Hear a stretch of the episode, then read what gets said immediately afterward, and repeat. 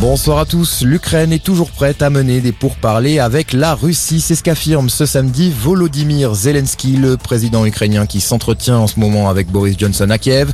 Il appelle également à une réponse ferme mondiale après la frappe de missile qui a tué 52 personnes hier à Kramatorsk, un missile tiré sur une gare abritant des civils qui voulaient fuir le Donbass l'Est, mais aussi le sud de l'Ukraine, qui constitue désormais l'objectif militaire principal de l'armée russe.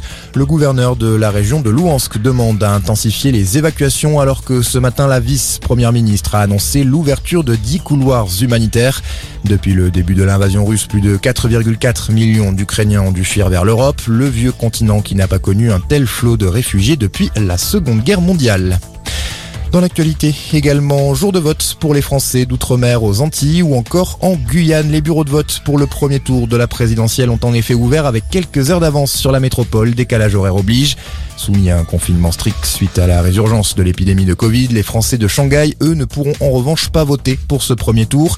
En France métropolitaine, l'ouverture du vote, c'est demain matin à 8h. Aucun pass sanitaire vaccinal ou certificat de test ne vous sera demandé dans votre bureau. Le port du masque reste facultatif, mais recommandé pour les personnes les plus fragiles et celles ayant des symptômes du Covid-19. Des masques chirurgicaux et du gel hydroalcoolique seront mis à disposition.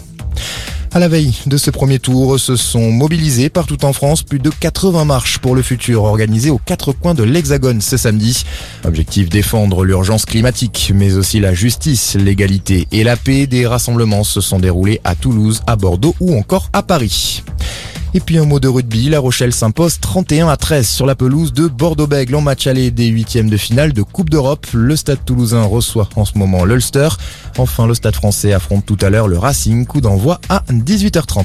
Très bonne fin de journée à tous.